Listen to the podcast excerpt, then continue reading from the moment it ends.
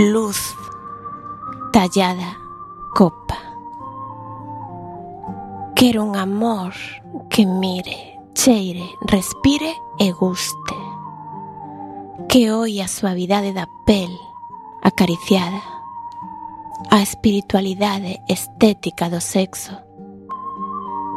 Ti, exixente, mimosa, pura, tenra bulindo nas faíscas de espellismos, sentíndote nos bicos dos meus dedos, feimosa como zume dos limóns. Eu non te soño lonxe, sen espacio nin tempo. Teñote aquí e agora, con sonriso de albor e verde erva o meu sal, o meu libro, olor de mar aberto, raiola tremelante que bate no crepúsculo, no cristal da xanela. Ti justificas, plasmas, o recendo das lilas, os cadros ben pintados, o vizoso da chuvia, a erexiña de abril polos poemas, sentirte como certa, namorada palabra, dita, co paladeo do viño musical e flamexante. Nada importa que eu teña de bezos do absoluto. Tamén as cousas viven e vivo máis con elas. Sempre a través de ti.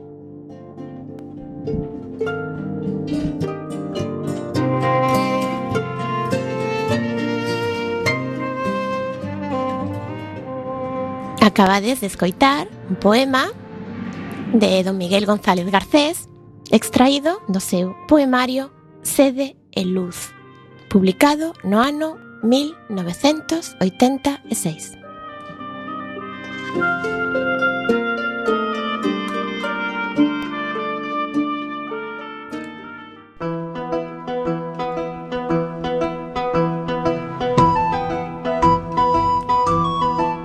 Os propoño unha viaxe. Unha viaxe marítima para dar comenzo. E a vez os pido un favor. Situaros no século XVII. E utilizade a vosa imaginación para ser os protagonistas da viaxe. Sexamos piratas nun barco bacalardeiro.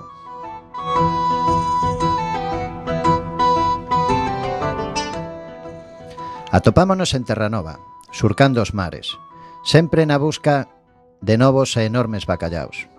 Cando atopamos un banco de bacallaos, emprendemos a loita ardua e tenaz coa competencia que tamén se quería apoderar deles, facíamonos co noso preciado botín, o bacallao. Subíamolos a bordo, limpábanse e se preparaban para a súa conservación en barricas de madeira con aceite e sal, antes de tomar rumbo a segreda illa pirata que se facía chamar o País Vasco. Rumbo ali era para a brigada nun illote fantasma, onde nos atopábamos cos meus dous barcos asociados, a temible Anna do capitán Barbanegra e o meu camarada o Polvo, que capitaneaba o holandés errante. Compartíamos experiencias, capturas e repartíamos riquezas coa compaña de ron, moito ron, antes de seguir rumbo a cada illa persoal segreda, Un día, rumbo ao País Vasco, o sol bañaba cos seus cálidos rayos o meu rostro, e coa brisa con recendo a mar. Chegoume unha belísima voz. Incorporeime buscando de onde viña tan fermoso sonido. De súpeto, vina. Atopábase de costas a min. A súa longa cabeleira caía polas súas costas espidas en sedosos rizos da cor do ceo. Nas súas mans levaba un pequeno peite de coral que deslizaba polo seu sedoso mechón e sorría. Allé o mundo que tiña ao seu redor. Cantaba e a súa voz era como o tintineo das campaniñas de cristal. E sen embargo, a súa canción era tan triste que bateu con forza o meu rudo corazón. Achegueime paseniño sen facer ruido por medo a espantala e que fuxera, Ela advertiu a miña presencia e volveuse. Os seus ollos eran da cor das augas máis profundas e a súa pel nacarada como a máis perfecta perla. E pensei que ningunha das miñas xollas era tan fermosa como a moza que ali me ollaba. Entón, no fondo do meu peito, onde sempre fo baleiro, sentín algo que nunca sentira.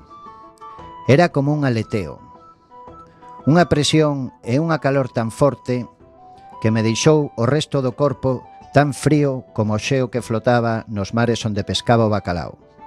E aí souben que era amor. Pero marchou, desapareceu e me guiou coa súa fermosa voz ata a nosa illa, o País Vasco.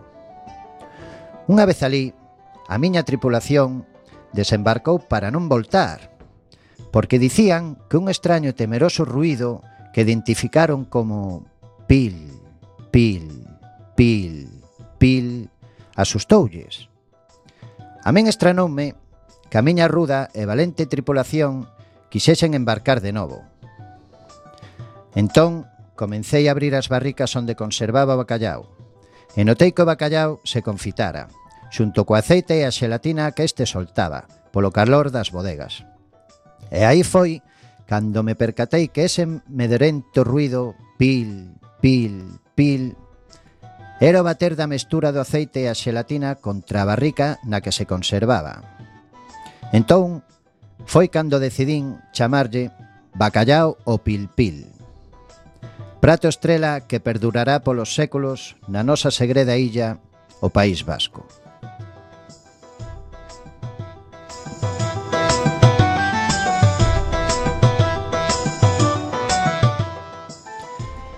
Pero a miña vida seguía baleira, sen sentido, entre botella e botella de ron, e algunha que outra rapariga bucaneira. Decidín emprender unha viaxe eu só, pero desta vez a pé. Comecei a camiñar sen rumbo, sen destino, co único obxectivo de atoparme a mí mesmo. Pasaba polos bosques, montes, enfrontábame a mil perigos, a unha choiva evento demoledor e un sol abrasador. Pero sempre miraba o mar, na busca desa moza que tan prendado me deixou. E así pasaban os días. Un día de noite, que nin o peor dos diaños atreverase a sair, pedín pousada unha bella nun lugar chamado Asturias. Ela vendo os meus ollos tristes e sinceiros, aceptou. A cambio de axudala, cun neno que ali se atopaba e que non tiña máis de dous anos. Fíxenos en duvidar, pois recordábame cando eu era cativo e simplemente tiña que envolvelo cunhas quentes e sedosas mantas. Arrolábao, mentras a vella me preparaba unha suculenta cea. Colleu un gran filete de tenreira e coas súas tremelicosas, pero encallosas mans, aplastouno. Cubriuno con xamón, con queso, con espárragos e pementos. E volveu a aplastar outro filete para poñelo en riba. Eu dixenlle que non facía falta máis carne, posto que era cara. Ela sorriu, dicindo que tiña moitas tenreiras. Cubrino de fariña, empapouno en ovo e volveu a aplastalo. Todo con fariña de rosca. Para logo freilo e darme acompañado dunhas picantes e sabrosas guindillas. E me dixo Isto para vostede, por cachopear o meu neto. Eu sen saber o que significaba esa palabra, pregunteille. O cal me respondeu que na súa terra nomeábase desa maneira o que noutros lares chamábanlle arrolar.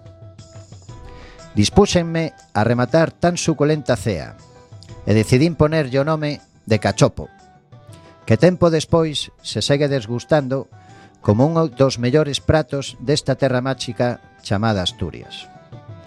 E me dormín. E soñei con tan fermosa moza que vira na miña viaxe de Terranova ao País Vasco. O espertar, despedíme da bella, mas do xoven cativo, esta fíxome un feitizo para que fora o que fora o que eu buscara, enchera o meu corazón. Coa valentía dun pirata e a ilusión dun neno, dispúxenme a seguir o meu camiño pola costa coa esperanza de volver a topar con tan bela e enigmática moza, que tan fondo me calara. Un día sentado nunhas rocas, ocorreu o que eu ansiaba. A miña mirada cruzouse coa da linda moza. Eu non daba crédito. A súa cara iluminouse e recordei o feitizo da bella. Tan veloz como poiden, lancei mo mar. A serea asustada fixo por socorrerme, por medo a que poidese morrer afogado. Cando me tocou, toda a miña tristeza desapareceu e sentín unha profunda ledicia. Xuxeitoume forte e me levou ata unha pequena illa. Unha vez en terra firme, biqueina nos seus beizos. O meu rostro tamén cambiou. Sentí amor por aquel ser tan maravilloso. A serea era especial, Posuía o don de decidir se quería nadar ou camiñar. Pero o seu don só duraría dous días. Desexou camiñar no mesmo momento en que os meus beizos se separaron dos seus. E xusto nese intre, a súa cola transformouse nunhas fermosas e longas pernas. Apareceronlle unhas curvadas cadeiras e uns pequenos pés. Pasamos dous días naquela illa, sós, namorados. Falábamos dos nosos mundos, tan diferentes o un do outro. Eu faleille do meu navío o Suricato. A serea escoitaba tan embelesada o que eu lle falaba que deixou de existir o mundo para ela. O seu mundo era eu. Ela contábame como era vivir baixo mar, como era nadar cos peixes, falar cos delfíns. Faloume das súas ansias de coñecer mundo. Cando despuntaron os primeiros rayos de sol do segundo día, embargoume o medo. Un medo que se instalou no meu peito e non me deixaba respirar. Esa intuición pirata de que algo malo ia pasar. A Sirea explicábame que podería manter as súas pernas para sempre se eu lle xuraba amor eterno e o selaba cun bico. Entón sucedeu o que o meu temor e intuición pirata dicíame. Un dos meus barcos asociados, holandés errante, capitaneado polo meu gran amigo Polvo, tendeunos unha emboscada, facéndonos prisioneiros a Serea e a min, co único fin de conseguir unhas vaguas de Serea para facer unha apócema que o Polvo quería tomar, e así converterse en humano. Asesorado por un temible feiticeiro chegado do outro mundo, Leváronnos ao seu barco, que permanecía fondeado a pouca distancia dali. Metéronnos en gaiolas e observei como a serea lle desaparecían as súas pernas e lle aparecía unha cola de peixe. Nesa intre lembrei os dous días que pasei con ela na illa e que o meu amor eterno si yo surei, pero non puiden selalo cun bico, para que as súas fermosas pernas e masestuosas cadeiras permaneceran con ela. O polvo, incapaz de conseguir vaguas saladas dela, empezou a torturarme a min. A verse desa maneira, conseguíao. Eu me mantiña como un valente sen ningunha dor aferrado ao sufrimento da traición que había dentro de min, que o meu amigo polvo producireame a min. Pero unha noite todo cambiou. A tripulación dormía, bébeda polo ron e dous exmariñeiros do meu navío, o Suricato, axudáronnos a sair das gaiolas, perdendo así a súa vida. Enfrontámonos nunha infernal loita, a Seré e eu contra a tripulación bébeda, o polvo e o feiticeiro. Foi sinxelo desfacerse da tripulación debido ao seu estado de embriaguez, ficando así o capitán polvo, o feiticeiro, a Serea e máis eu. Atopábanos fronte ás costas galegas, onde se dicía o fin da terra, Fisterra. O feiticeiro e a serea loitaron entre eles cos seus poderes máxicos.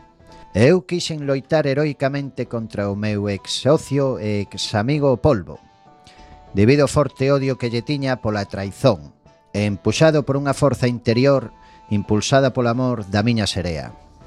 Ela, doída tamén e empurrada polo amor, e dos seus amigos os peixes, venceu o mago.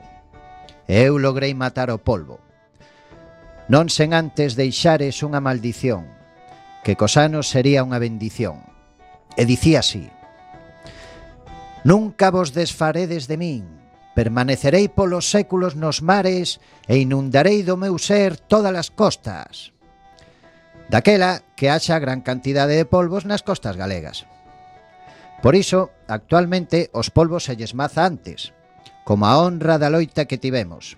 Cócese, sal, pimentón e un bo aceite de oliva e o nominaríamos polvo a feira. Pero a historia non remata aquí.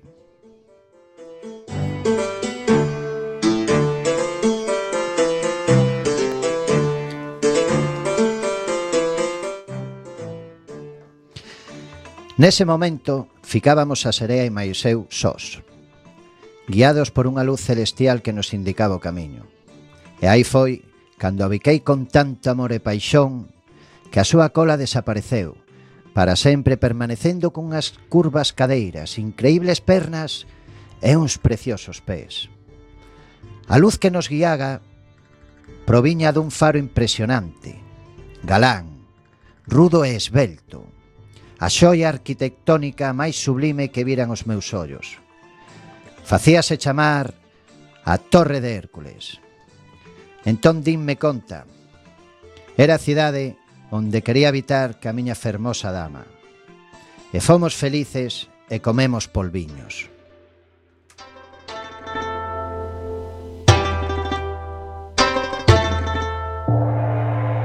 Polo amor dunha serea, imaginado por Luis Velasco.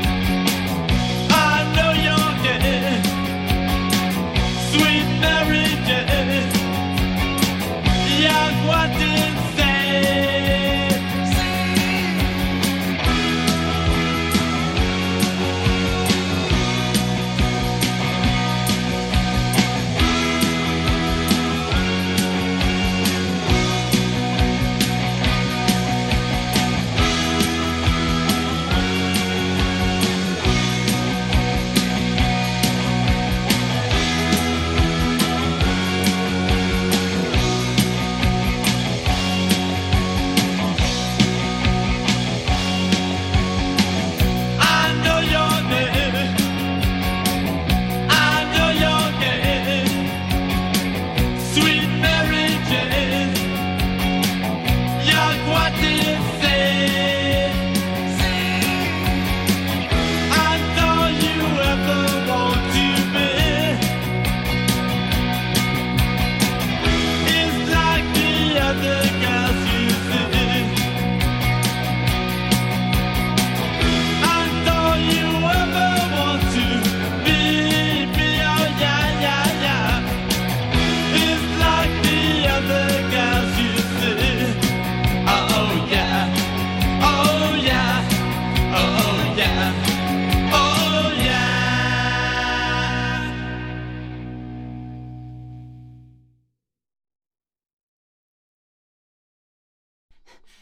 Me puse los zapatos de bailar y los desgasté. ¿A qué no sabes en qué dial me encontraba? En el 103.4, por supuesto.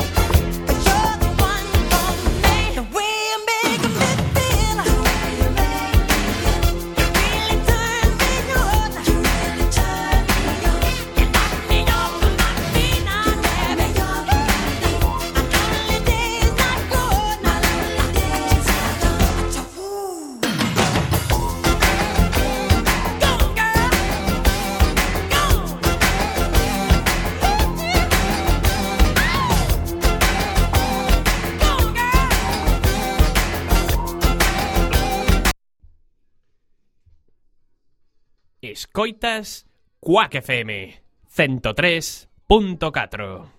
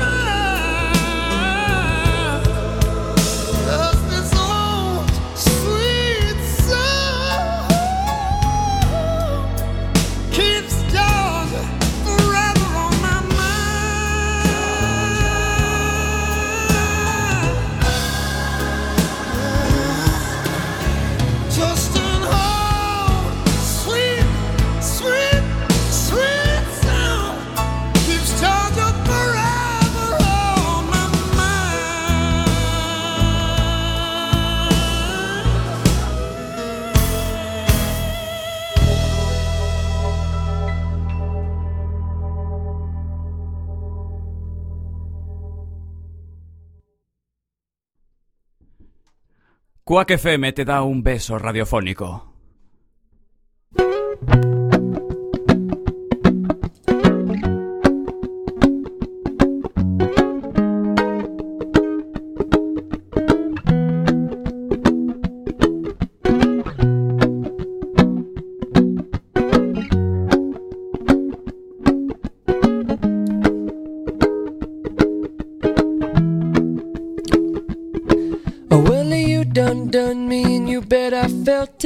Tried to be chill, but you're so hot that I melted. I fell right through the cracks. And now I'm trying to get back. Before the cool done run out, I'll be giving it my bestest. And nothing's gonna stop me but divine intervention. I reckon it's again my turn to win some or learn some. I won't hesitate no more, no more. It cannot wait. I'm yours.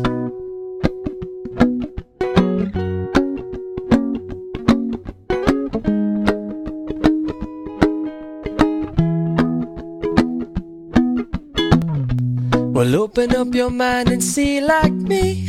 Open up your plans and damn, you're free. Look into your heart and you'll find love, love, love. Listen to the music of the moment, maybe sing with me. A la peaceful melody. It's your God forsaken right to be loved, loved, loved, loved, loved. So I won't hesitate no more, no more. It cannot wait. I'm sure there's no need to complicate. Our time is short. This is our fate. I'm yours.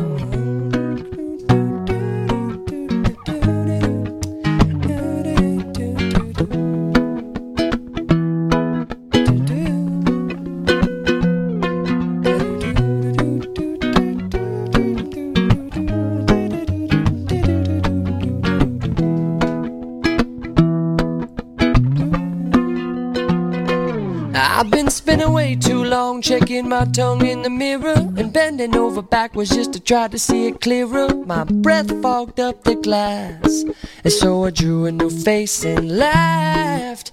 I guess what I'm saying is there ain't no better reason to rid yourself of vanity and just go with the seasons. It's what we aim to do.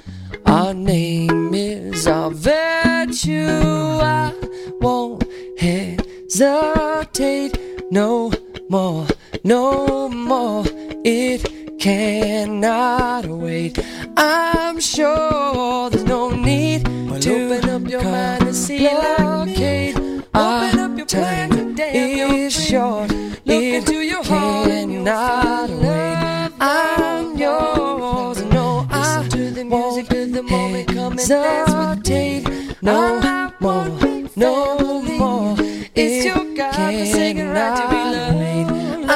I'm no need to open up your mind and see like me. Open up your plans and damn you're free. Well, look into your heart and you'll find love. I'm yours. No, to the music of the moment. Come and dance with me.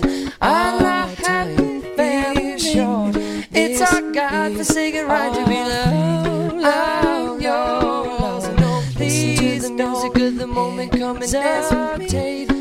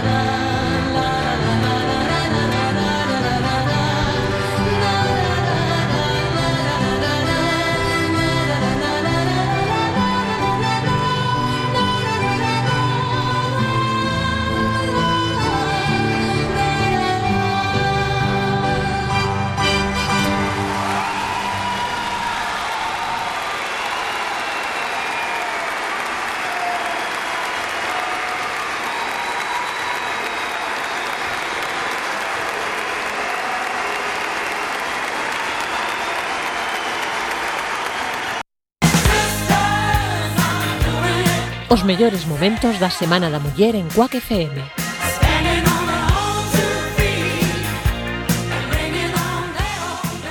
Podemos empezar con Mary Shelley, que escribiu Frankenstein en 1818, foi cando se, publicou, eh, podría ser a primeira muller nucelar, non? O sea, algo así realmente friki, neste caso pois unha historia de terror que naceu por, eh, por unha aposta con Lord Byron. Uh eh, -huh. Ela pois entrou no mundo literario pois pola porta grande, non? Se seguimos cara adiante, eh, pois vamos entrar directamente neste século, hai que mencionar a Catherine Lucille Moore, unha muller que estivo no círculo de, de Lovecraft, creadora de Norwest Smith, un héroe que tiña unhas aventuras entre a bacarada especial e o terror cósmico, cuyo primeiro relato o máis destacable foi Sambló, publicado no 1933. Podemos irnos a Lake Douglas Brackett, eh, aclamada pois como a, a Queen, a raíña da, do Space Opera, que fixo infinidade de relatos en todas as series da Studying Science Fiction, eh, Plant Histories, e que tamén participou facendo boa parte do primeiro guión de O Imperio Contraataca.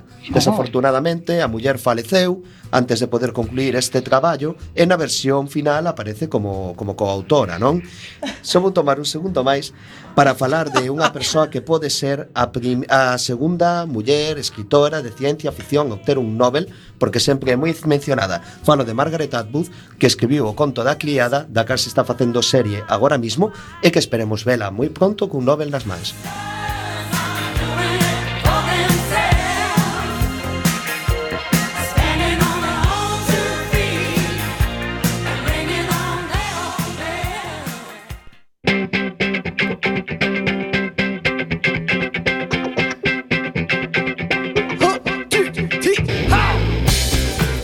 Se sientes que a túa habitación se queda pequena, que o aire no autobús segue sendo irrespirable, que chegar ao orgasmo non é tan doado ou que o prazer do orgasmo é demasiado curto, en Quack FM prolongamos as túas sensacións de prazer. Quédate no 103.4.